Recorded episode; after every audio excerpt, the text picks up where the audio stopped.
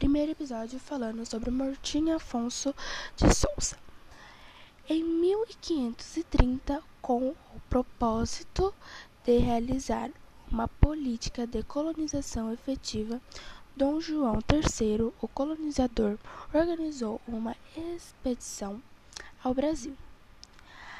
A esquadra de cinco embarcações, bem armada e aparelhada, reunia 400 colonos e tripulantes. Comandada, comandada por Martim Afonso de Souza. Tinha uma tríplice missão: combater os traficantes franceses, penetrar nas terras de direção do Rio da Prata para procurar metais preciosos e ainda estabelecer núcleos de provoamento no litoral por, no, no litoral. Portanto, iniciar o povoamento do Grande Desertão, as terras brasileiras. Para isto, traziam ferramentas, sementes, mudas e plantas de animais domésticos. Martim Afonso possuía amplos poderes dignos, dignados a capitão.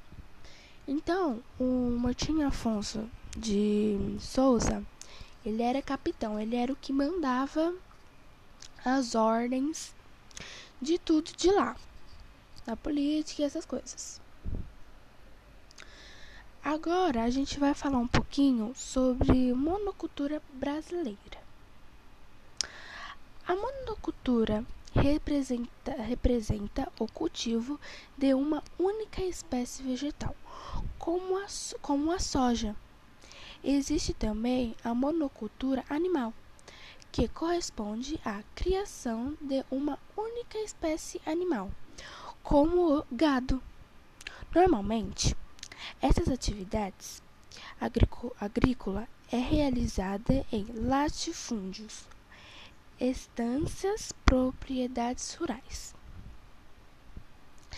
A prática da monocultura está associada a diversos impactos ambientais, como o empobrecimento do solo, a retirada da cobertura vegetais e desequilíbrio ecológico. Então, a monocultura, ela cuidava do, do cultivo, né? Tipo, ela cuidava de plantas, dos vegetais, de tudo. Tipo, elas cuidavam até da criação dos animais, né? Também dependendo de tipo de animais. Um, esse primeiro episódio foi muito bom por falar sobre Afonso, que é uma das notícias muito boas. Que Afonso ele é um dos capitães, né? Dignado um dos capitães de antigamente, né, claro. E a monocultura é o cultivo, que ela cultiva espécies vegetais, vegetal no caso. Então ela cuida da soja ou do gado também. Também tem esse. Bom, é isso.